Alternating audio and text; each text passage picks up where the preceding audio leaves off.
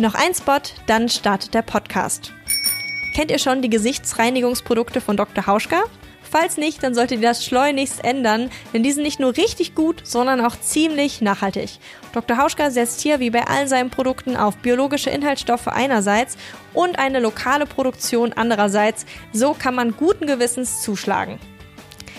Neben der Gesichtswaschcreme, der Reinigungsmilch und dem Augen-Make-up-Entferner gibt es jetzt ganz neu den Reinigungsbalsam.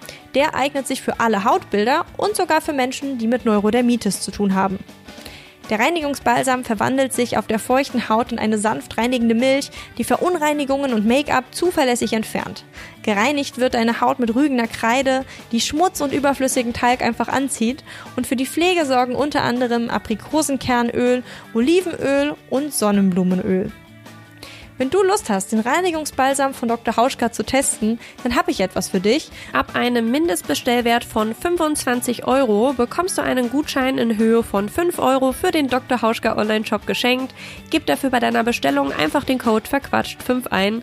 Alle Details dazu findest du natürlich auch in den Show Notes und in der Beschreibung dieser Folge. Und jetzt wünsche ich dir ganz viel Spaß mit dieser Folge von Verquatscht. Verquatscht, der Nachhaltigkeitspodcast. Hallo und herzlich willkommen zu einer neuen Folge von Verquatscht. Schön, dass ihr mit dabei seid. Es geht in dieser Folge mal wieder um Kleidung, aber nicht um solche, die wir im Alltag tragen, sondern um sozusagen ja äh, Spezialwäsche, nämlich um Arbeitskleidung im medizinischen Bereich. Darauf spezialisiert hat sich nämlich das Unternehmen von Dalia Hasan mit Green Textile Solutions. Produziert sie zum Beispiel Fairtrade und GOTS zertifiziert ähm, sowas wie ein Kasak. Das ist äh, dieses blau-grüne Shirt, was Ärztinnen und Krankenpflegende tragen. Oder aber auch diese klassischen weißen Ärztinnenkittel warum es uns gerade bei Spezialkleidung an nachhaltigen und fairen Alternativen fehlt und ja, warum es gerade in dem Bereich aber wichtig ist, dass es eben solche Alternativen gibt. Darüber spreche ich in dieser Folge von Verquatscht mit Dalia Hasan und dabei wünsche ich euch jetzt ganz viel Spaß. Hallo Dalia. Hallo Marissa. Ja, äh, mit deinem Unternehmen Green Textile Solutions hast du ja einen äh, Fokus auf faire Arbeitskleidung im Medizinbereich äh, gelegt. Warum hast du dich genau für diesen Schwerpunkt entschieden? Ja, da hole ich ein bisschen aus, ähm, weil die Reise hat ähm, schon vorher gestartet. Ich war äh, einige Jahre beim Logistikkonzern tätig für verschiedene Projekte und irgendwann habe ich mich entschieden, ja auszusteigen. Und danach habe ich eine, Weltreise gemacht. Und auf diese Weltreise ist letztendlich die Idee dazu gekommen. Also mh, dazu ist wichtig zu erwähnen, dass ich während dieser Weltreise die ganzen Umweltveränderungen extrem ähm, gespürt habe, erlebt habe, aber auch gemerkt, was, wie Menschen darunter leiden. Also ich war zum Beispiel auf den Cook Islands mitten im Pazifik und ähm, was die Menschen da alles durchmachen, das war schon vor länger als fünf Jahren, also 2015. Also die können nicht mehr anbauen, die können nicht mehr, ähm, also konkret planen, äh, da regelmäßig Hurricanes stattfinden und die, die ähm, alles, was angebaut wird, zerstören, aber auch die Häuser zerstört werden ähm, sind die sehr darauf angewiesen, bestimmte Produkte oder die, äh, viele Produkte aus Neuseeland importieren zu lassen. Das erhöht die Preise, das erhöht den, macht den Lebensstandard oder den Lebenshaltungskosten extrem hoch, aber auch andere Probleme. Also die Fischart ist nicht mehr wie vorher, die können nicht mehr fischen, die können sich nicht so ganz selbst versorgen wie vorher, neue Krankheiten sind dazu gekommen. Ähm, und es war auf der Insel sehr deutlich zu sehen, diese Fluchtwege. Das heißt, sobald, die haben jeden Morgen die, die Wetternachrichten gehört und sind dann halt, ähm, sobald es sich was angekündigt hat, sind die halt, haben sie diese Fluchtwege genommen. Und das sind Zustände, die wir uns hier in Europa gar nicht so vorstellen können. Das hat mich, ähm, ja, das hat mich nicht kalt gelassen, wie, wie sehr der Klimawandel auf anderen Teilen der Welt schon so im Anmarsch ist und wir hier ja gemütlich wie bisher leben und uns kaum Gedanken darüber machen. Ähm, das andere ist, was sehr mit dem textilen Bereich zu tun hat. Ich hatte auch während der Reise einen längeren Aufenthalt in Indien und hatte Textilproduktionsstätten besucht und die ganze Kinderarbeit, die Umweltverschmutzung, aber auch die Arbeitsbedingungen der Menschen sehr nah erlebt und ähm, Gespräche geführt mit diesen Menschen, ähm, die teilweise bis zum Knöchel in Chemikalien stecken, dass äh, die Eltern sich nach wenigen Jahren nicht mehr selbst versorgen können und so kommen die Kinder ähm, in diesen Kreislauf und die dann äh, für ganz wenige Cent arbeiten, um die Familie zu versorgen. Und das ist ein Teufelskreis, worüber ich mir eigentlich vorher gar nicht wusste, was da alles entlang der Lieferkette passiert. Also ich bin in den Geschäften reingegangen und habe eingekauft, hatte zwar auf dem Label gesehen, da ist was äh, irgendwo im Ausland produziert worden, aber ähm, durch dieses Erlebnis ist mir so deutlich geworden, welche Ausmaß unser Konsum hat. Ja, und äh, so ist die Idee entstanden. Also ich wollte hm, definitiv was im Textilbereich äh, machen, weil viele Menschen dort arbeiten. Also in Indien alleine sind es 40 Millionen Menschen, die da tätig sind. Ähm, wenn wir jetzt andere asiatische Länder nehmen oder auch inzwischen hm, gibt es Textilproduktion in Äthiopien, dann sind es zig Millionen, äh, hm, ja, die davon leben. Ähm, und hatte die Überlegung, erstmal im B2C-Bereich ein Produkt zu platzieren, aber mir war sehr schnell klar, okay, der Effekt ist dann nicht so immens groß entlang der Lieferkette. Also schaue ich, was gibt es für andere Möglichkeiten.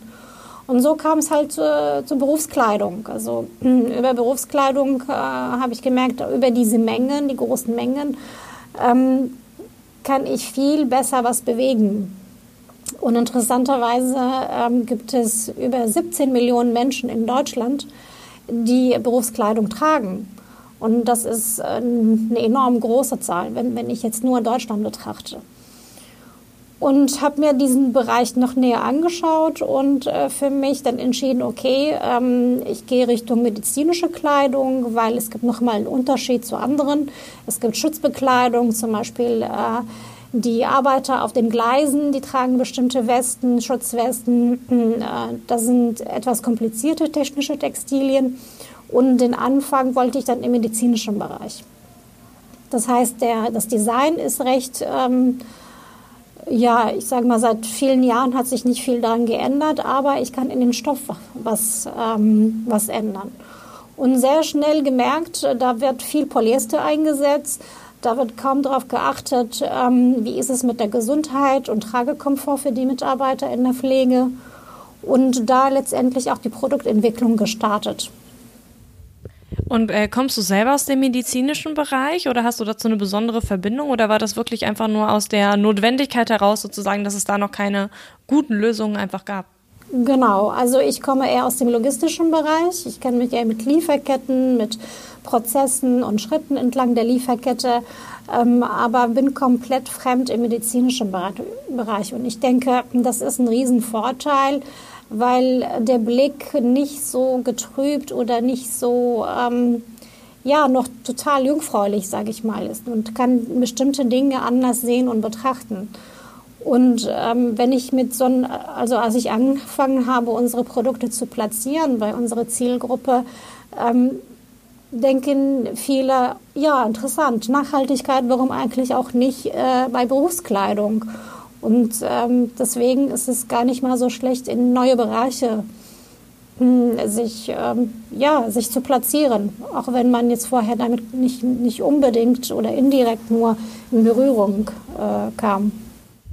Und warum braucht es aus deiner Sicht genau in diesem ja, medizinischen Bereich äh, ja, andere, bessere, nachhaltigere Angebote?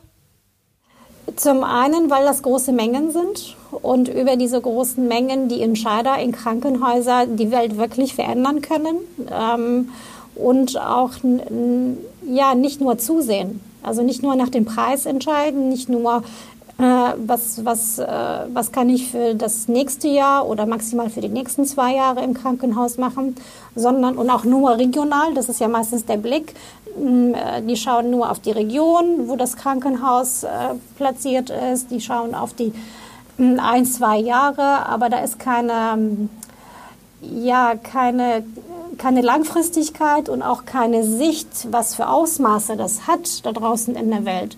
Also so ein Krankenhaus hat ähm, etliche Lieferanten, mindestens äh, 80 bis 70 Lieferanten.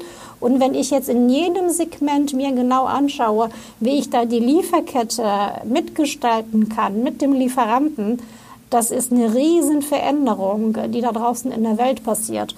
Nur die Arbeit muss man sich machen. Um auf deine Frage zurückzukommen, ähm, warum? Also zum einen, weil Menschen da draußen es verdient haben, besseren Lebensstandard zu haben. Ähm, und das nicht ein Nice to Have ist. Also ein, ein Fair Trade äh, Siegel ist nicht ein nice, nice to Have, sondern hm, wenn ich mir das Recht äh, nehme, ein gutes Leben zu führen, dann sollte ich das auch den Menschen woanders in der Welt ähm, auch gestatten und nicht ein Produkt für 5 Cent oder was auch immer, so ein Billigprodukt zu kaufen. Das andere ist ähm, auch in der Region. Also die, die Berufstextilien werden gewaschen in, in Großwäschereien und das verursacht extrem viel Mikroplastik. Und die Kläranlagen können das gar nicht ein, äh, auffangen.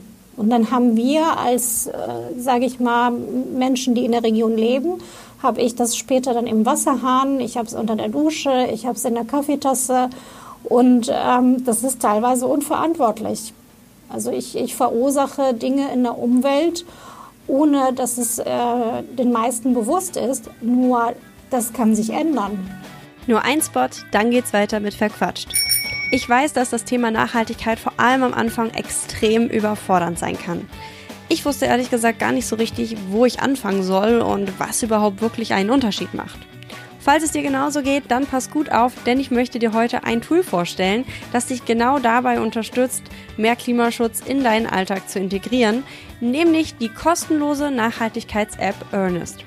In der Earnest App findest du jeden Tag neue Informationen und Tipps dazu, wie du unterschiedliche Bereiche deines Lebens noch nachhaltiger gestalten kannst. Zum Beispiel deine Ernährung oder auch deinen Konsum generell. Das Schöne ist, dass man so relativ schnell merkt, dass man nicht von heute auf morgen sein ganzes Leben irgendwie umkrempeln muss, denn es gibt ganz viele alltägliche Möglichkeiten, unseren CO2-Fußabdruck zu verringern. Dabei können bereits kleine Verhaltensänderungen einen direkten Einfluss haben und die Earnest App hilft dabei, die für dich passenden Maßnahmen zu finden. Die App ist kostenlos und wurde seit ihrem Launch im September 2020 bereits über 750.000 Mal heruntergeladen. Für alle, die ein bisschen Druck brauchen, um etwas in ihrem Leben zu verändern oder sich einfach ein bisschen herausfordern wollen, gibt es außerdem die Challenges, wie zum Beispiel Vegan We Can oder Ein Weg ist kein Weg. Hier wird man von der App ein bisschen herausgefordert, nachhaltiger zu handeln und erhält dann als Belohnung Punkte, die man wiederum in Prämien tauschen kann. Falls ihr also noch nach Inspiration sucht, um ein paar Veränderungen in eurem Alltag vorzunehmen, dann checkt doch mal die Earnest App aus und egal ob ihr sie schon habt oder erst noch runterladet, Nutzt auf jeden Fall den Code Save the Ocean, denn damit könnt ihr helfen, die Meere ein Stückchen von Plastik zu befreien. Ihr müsst dafür in der App einfach auf euer Profil klicken und könnt dann unter Code einlösen den Code eintippen. Alle Infos dazu findet ihr in den Show Notes und der Beschreibung dieser Folge natürlich. Und jetzt wünsche ich euch ganz viel Spaß, denn es geht weiter mit Verquatscht. Ich habe ich hab gelesen, dass äh, Wäschereien sind da irgendwie so ein gutes Stichwort, dass die ja grundsätzlich eine, eine große Rolle beim Textileinkauf von, ich sag mal so Großabnehmern oder halt allen Leuten, die halt sowas in der Wäscherei geben, wie eben auch äh, Krankenhäusern spielen. Inwiefern äh, tun sie das denn? Ähm, ja, das ist eine gute Frage. Inwiefern tun die das? Hm, bedingt. ähm, vielleicht würde jetzt jemand aus dem Wäschereibereich sagen, wir tun eine ganze Menge oder einiges. Ähm, meine, äh, mein Eindruck ist, es kann, das ist alles noch in den Kinderschuhen und es ähm, kann sich noch oder es darf sich noch eine ganze Menge ändern. Das, die Herausforderung dabei ist immer, den Ball woanders hinzuschieben. Das heißt, Wäschereien sagen, ich kann nur das anbieten, was ein Krankenhaus möchte oder für den Preis, was ein Krankenhaus mir zahlt.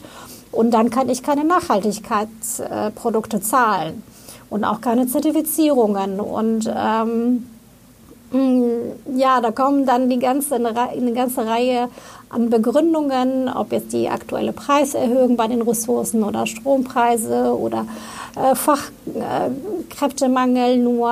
Ähm, das wird die, die Klimakrise nicht, nicht, nicht äh, nach hinten verschieben oder die Welt wird nicht warten, bis die Wäschereien ihre Probleme lösen.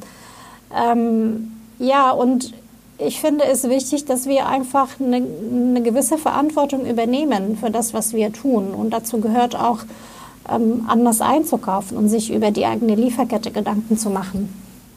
Jetzt hast du ja schon so ein paar Mal, ich sag mal so zwischendrin natürlich ein bisschen was erzählt, so über dein Unternehmen und was ihr anders macht. Kannst du vielleicht noch einmal so gebündelt sagen, was unterscheidet jetzt eure ähm, Arbeitskleidung konkret von der, die sie, die, die es vorher sozusagen gab? Ja, also zum einen das Endprodukt an sich. Wir setzen keine synthetischen Fasern ein, weil wir letztendlich auch das Mikroplastik vermeiden wollen oder das Problem lösen wollen. Und gleichzeitig ist, wenn ich synthetische Faser auf der Haut habe und das äh, mindestens acht Stunden trage und mich da drin bewege und schwitze, dann öffnen sich die Poren und Partikeln lösen sich und ich habe das ganze Mikroplastik im Urin und im Blut und das verursacht Krankheiten. Ähm, das weiß die Textilindustrie schon sehr, sehr lange. Also schon seit den 80er Jahren gab es Studien dazu, welche Auswirkungen Mikroplastik auf den menschlichen Körper hat. Aber es interessiert leider ähm, bis dato niemanden, weil es eben günstig ist. Ähm, auch der Tragekomfort ist extrem, äh, also ja, schlecht für Mitarbeiter. Wenn, wenn wir jetzt Tragetest machen und Mitarbeiter das auf der Haut ähm, unsere Produkte auf der Haut tragen, dann wollen die das auch nicht mehr ausziehen, weil der äh, das ist sofort spürbar, was für ein Unterschied das ist. Ähm, also Mikroplastik ist das eine. Das andere ist, wir arbeiten mit Naturfasern, ähm, die wir aus Baumblättern äh, gewinnen. Und diese Baumblätter haben halt einen, einen, Vorteil, dass sie die Bakterien schützen, einen sehr natürlichen Bakterienschutz bieten, was gar nicht so unrelevant ist für Menschen im medizinischen Bereich. Die regulieren auch die Hauttemperatur, die Hautfeuchtigkeit und erhöhen damit auch den Tragekomfort. Das ist so das Endprodukt, wenn ich jetzt nur über das Endprodukt rede. Ein auch großer, großer Aspekt oder auch ein wichtiger Aspekt ist die Lieferkette. Das heißt, wir schauen, ähm, wo ist der Anbau der Ressourcen, die wir brauchen für unsere Textilien wo sind Produktionsstätten, die nachhaltige Maßnahmen umsetzen, wie eine Kläranlage oder äh, nachhaltigen Strom wie Solar- und Windenergie, dass da auch an jedem Schritt ähm, Nachhaltigkeit gewährleistet ist. Ähm, also wir produzieren in einem Land, das heißt alle Textilschritte finden in einem Land statt und schauen, dass auch der Anbau äh, in der Region ist. Und so haben wir eine kurze und sehr transparente Lieferkette.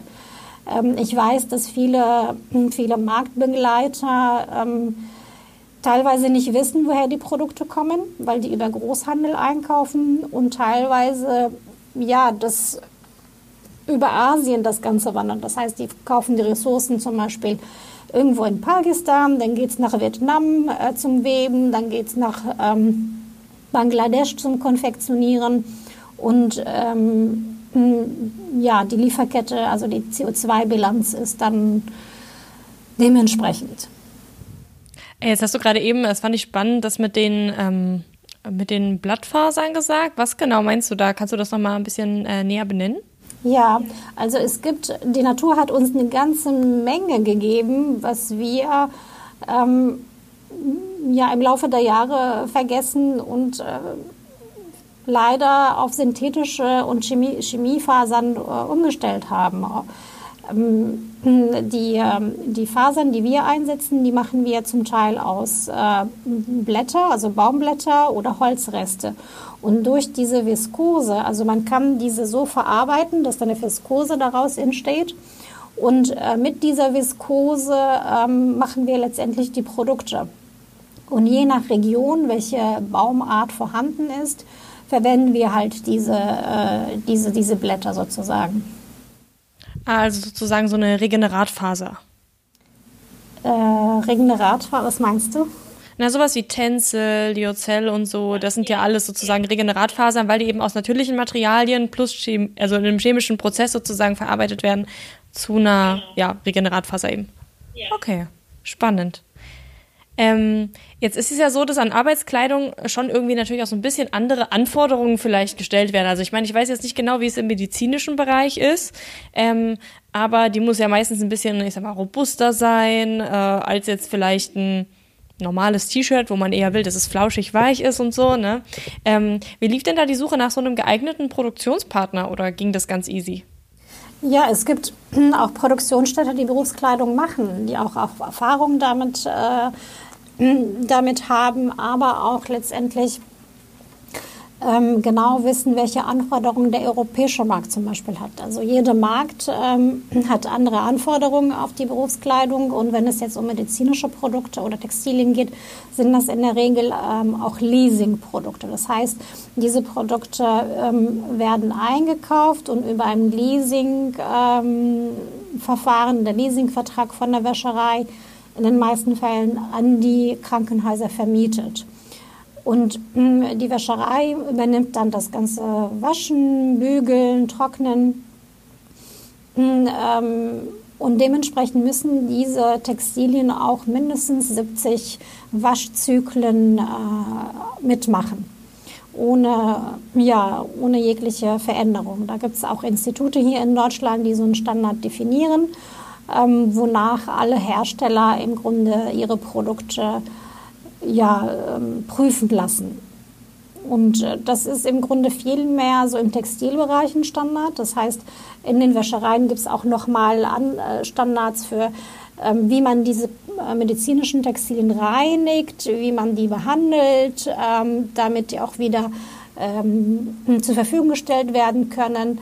Das heißt, die Anforderungen sind viel mehr im ähm, bei den Wäschereien wichtig als, sage ich mal, jetzt bei den Krankenhäusern. Also in Krankenhäusern, ähm, den, den Einkäufer ist es äh, in den meisten Fällen nicht ganz wichtig, also nicht, nicht unbedingt wichtig, welcher Stoff das ist. Da sind viel mehr so ähm, ja, vertragliche Details mit den Wäschereien, wie oft geliefert wird, welche Stückzahl. Also es gibt jetzt äh, zum Beispiel, dass äh, Mitarbeiter mindestens drei Stück in der Woche bekommen. Es gibt andere Krankenhäuser, die sagen, nee, fünf Stück in der Woche. Also sind, äh, das ist eher, sage ich mal, eine Anforderung für den Service oder Dienstleistung. Aber lass uns mal kurz zurückkommen zu der Produktionsstätte. Ähm, war das da sozusagen von Anfang an so, ich sag mal, ja, leicht einfach einen Produktionspartner, der wirklich da unter fairen Bedingungen sozusagen produziert zu finden und äh, ja, Berufstextilien kann? Nee, überhaupt nicht. Und das war ein sehr langer Prozess. Also da ähm, haben wir uns durch verschiedene Proze äh, Produktionsstätten durchgearbeitet, bis äh, wir festgestellt haben, okay, da müssen wir auf bestimmte Kriterien achten, aber auch für uns einen Rahmen- und Kriterienkatalog äh, definieren, wonach die, äh, die Zusammenarbeit sich orientiert. Das heißt also, aber ganz am Anfang hatten wir auch Erfahrungen mit Produktionsstätten, die sich die zwar zertifiziert waren, ähm, aber die Zertifizierung abgelaufen ist und die damit noch Werbung gemacht haben oder dass die, die bestimmte Qualitäts äh, ähm, Anforderungen nicht erfüllen konnten. Also die sind ähm, in den Produktionsstätten in den meisten Fällen kommt, haben die so eine Art Showroom. Also man könnte sich das so vorstellen, wie ich gehe zum Supermarkt und habe ein Marmeladenregal, wo jetzt äh, 80 Sorten sind von unterschiedlichen äh, Anbietern. Also unterschiedliche Stoffe, unterschiedliche Farben, unterschiedliche Zusammensetzung. Und in der Regel ähm, als Einkäufer oder Auftraggeber aus dem Ausland sucht man sich was aus und ähm, dann geht es halt Richtung Design und Farbe und äh, andere, andere Themen.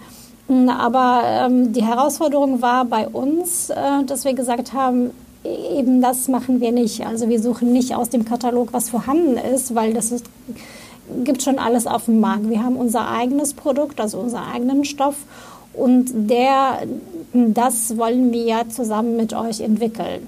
Hm, und es gibt Produktionsstätten, die sagen, nee, wir wollen halt äh, einen Auftrag, wenn ihr kein, äh, wir wollen keine Produktentwicklung mitgestalten, sondern einen Auftrag, dann ist es eben auch die falsche Produktionsstätte. Und dann gibt es ähm, Produktionsstätten, die sagen, ja, das ist durchaus spannend, weil die auch für Nachhaltigkeit stehen. Also das sind genau die Produktionsstätten, die mit Kläranlagen arbeiten oder Solaranlagen auch einsetzen und ähm, auch faire Arbeitsbedingungen, also Gehälter bieten, die über den äh, Mindestlohn sind, ihren Mitarbeitern. Also die eine Weberei zum Beispiel bietet sogar Ausbildungsprogramme für junge Frauen, dann auch eine Schule für die Kinder ähm, der Mitarbeiter. Und da ist, äh, ja, da findet man, äh, ist man glücklich im Grunde, sich äh, gefunden zu haben. Es klingt auf jeden Fall äh, sehr sehr, sehr irgendwie auch ja, aufwendig, dann sich da komplett so durchzutesten. Ich meine, Indien ist ja auch ein Textilproduktionsland, wie, also fast kein zweites und äh, da dann erstmal sozusagen den richtigen Anbieter zu finden, eine Wahnsinnsaufgabe auf jeden Fall ich weiß nicht so ganz, wie ich es formulieren soll. Es ist mir jetzt gerade nur gekommen. Du hast eben schon gesagt, so Zertifizierungen spielen natürlich auch irgendwie eine Rolle. Ähm, kannst du irgendwie ein bisschen erklären, welche, welche Rolle die spielen oder wie wichtig die in diesem Prozess sind? Weil, ne, man ist ja auch als, ich sag mal, Endkonsumentin, Endkonsument auch oft damit äh, irgendwie konfrontiert, dass da jemand sagt, oh, die produzieren so fair, aber haben zum Beispiel kein Siegel, ne, wo man dann gar nicht weiß, boah, kann ich dem jetzt vertrauen, weil die irgendwie Bilder von der Fabrik auf der Website haben, so nach dem Motto, ne? Ähm, wie, wie schätzt du das ein?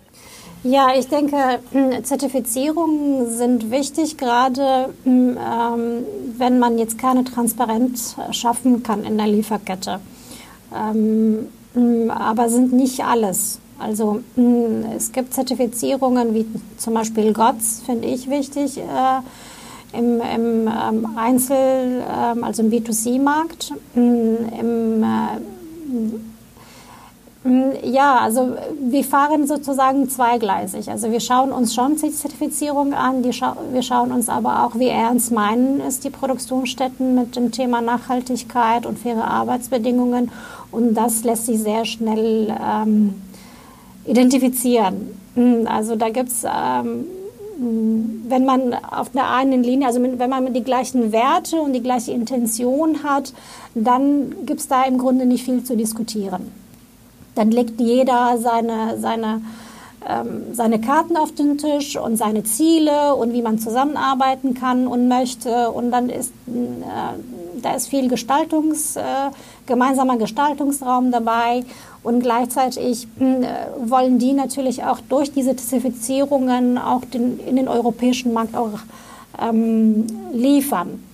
Äh, das andere ist, wir fahren auch selbst die Lieferkette. Das heißt, ich fahre auch die entlang und äh, weiß auch, wo gewebt wird, wo konfektioniert wird, wer daran arbeitet, wie die Gehälter sind. Das schafft auch hm, zum einen äh, für beide Seiten ein Stück Vertrauen, dass es ein ernsthaftes Thema ist für beide Seiten, aber auch nach außen gegenüber den Kunden, die sagen, Zertifizierungen sind schön und gut, ich bin trotzdem skeptisch. Dass man sagt, ja, wir kennen aber unsere Produktionsstätten schon so gut, dass wir, ähm, dass wir mehr als Zertifizierung auch anbieten, wie zum Beispiel die Schulen. Keine Zertifizierung sagt, dass man Schulen bauen muss oder hm, dass man Gehälter zahlt. Ähm, also bei der Weberei, der Mindestlohn in Indien ist 80 Euro oder Dollar im Monat, die zahlen aber 320 äh, Dollar im Monat. Und solche Informationen kriegt man eben, weil man so eng zusammenarbeitet. Das stimmt, existenzsichernde Löhne, obwohl sie eigentlich super essentiell sind, ne, weil Mindestlohn oft halt nicht ausreicht, die sind eigentlich bei gar keinem Siegel. Ich glaube, es gibt jetzt den Fairtrade Textilstandard demnächst, der soll das mit beinhalten, aber ansonsten sind alle Textilsiegel auf den Mindestlohn ausgelegt, nicht auf den existenzsichernden Lohn. Ne? Also es ist tatsächlich eine Information, die man einfach durch Siegel nicht äh, ausreichend abdecken kann, was ja eigentlich auch äh, ja, sehr spannend zu wissen ist. Ne? Äh, lass uns vielleicht noch mal so ein bisschen zum Schluss ähm, noch mal zu diesem ganzen Thema Krankenhaus kommen. Du bist ja auch oder ihr als äh, Firma seid Mitglied im Netzwerk äh, Zukunft Krankenhauseinkauf. Ich hatte neulich auch schon eine Folge äh, zu dem Thema, wo es aber mehr so um so richtig medizinspezifische Sachen, also so Narkose, Gase, Recyceln und so, was super spannend ist. Ne? Das heißt, da tut sich schon etwas. Ähm, kannst du da vielleicht ein bisschen aus dem Nähkästchen plaudern? Äh, wo liegen denn da aktuell so die Arbeitsschwerpunkte oder an welchem Punkt steht man überhaupt als, ähm, ja, als, als Krankenhäuser? Ja, ich glaube, das kann ein Krankenhaus viel besser äh, beurteilen als ich. Ich kann nur von außen meine Sicht äh, teilen, wie ich das beobachte. Interessanterweise durch die Corona-Zeit hat sich einiges getan.